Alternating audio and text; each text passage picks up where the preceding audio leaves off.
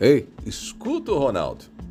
Você já se sentiu sobrecarregado, sobrecarregada por alguém que convive com você?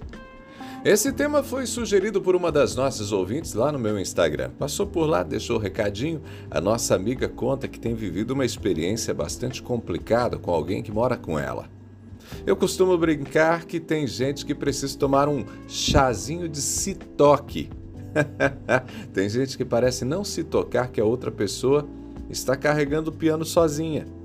E esse tipo de problema acontece nos mais diferentes ambientes. Acontece em casa, acontece no trabalho, acontece na escola, enfim, onde tem gente, tem problema. Onde tem gente, tem gente que deixa as obrigações se acumularem, recaírem sobre uma única pessoa.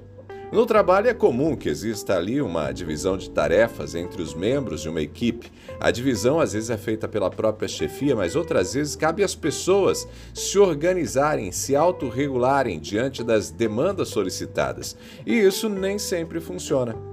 Às vezes, alguns colegas acabam assumindo mais responsabilidade do que outros, ou tendo que lidar com prazos mais apertados, ou ainda tendo que resolver problemas que não são da sua competência.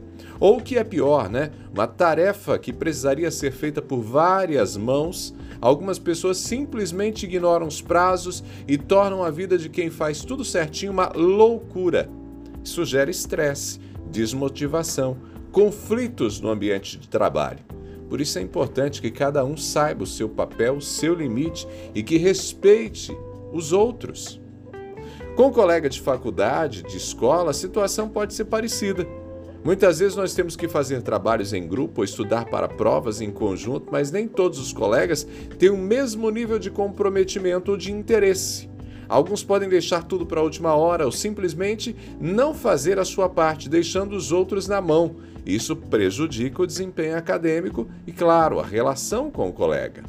Em casa, ah, em casa, complicado, hein? No relacionamento, a questão da sobrecarga pode ser ainda mais delicada, porque afeta o amor, os afetos. Afinal, estamos falando de pessoas que se amam e que querem o bem uma da outra. Mas isso não significa que elas tenham que fazer tudo de uma forma descompassada. Cada pessoa tem as suas necessidades. Além disso, existem tarefas que surgem em comum. Exemplo, o banheiro da casa, todo mundo usa, porque só uma pessoa precisa tirar o lixo ou lavar o banheiro. Isso vale também para as obrigações financeiras, viu? Eu sei que existem dinâmicas muito particulares de cada família, mas é preciso avaliar com cuidado e observar se não está sobrando tudo para uma única pessoa. A divisão de responsabilidades, não deixar tudo sobre uma única pessoa, é uma forma de respeitar o outro e preservar o relacionamento. Como você pode notar, infelizmente, a convivência pode trazer descompassos. E muitos deles em função da falta de bom senso, de uma percepção mais objetiva do que acontece com a gente e com as outras pessoas. E toda vez que alguém não faz, outra pessoa precisa fazer. E isso desgasta, irrita, torna a vida mais difícil, além de ser injusto, né, gente? Por isso, para finalizar, aqui tem algumas dicas para vocês. Se você estiver sendo vítima dessa divisão desastrosa de responsabilidades, vale a pena colocar em prática.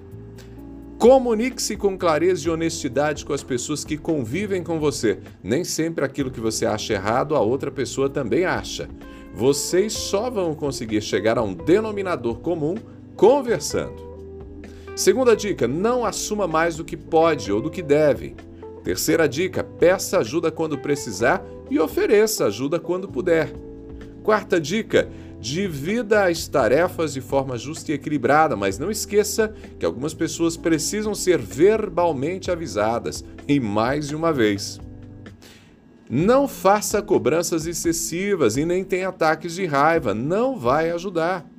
Sexto ponto: respeite as diferenças, os limites de cada um.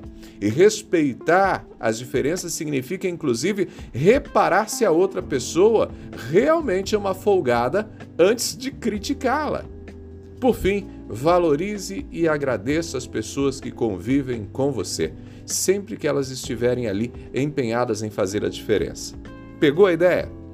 Enfim, se você estiver se sentindo sobrecarregado, sobrecarregada, não fique em silêncio e nem dê indiretas, não ironize. Não vale a pena, não funciona, não ajuda. Enfrente o problema e busque resolvê-lo. Eu sou Ronaldo Neso, tô te esperando lá no Instagram sempre com dicas para você. Arroba Ronaldo Neso, arroba Ronaldo Neso, lá no Instagram. A gente se fala. Abraços do Ronaldo.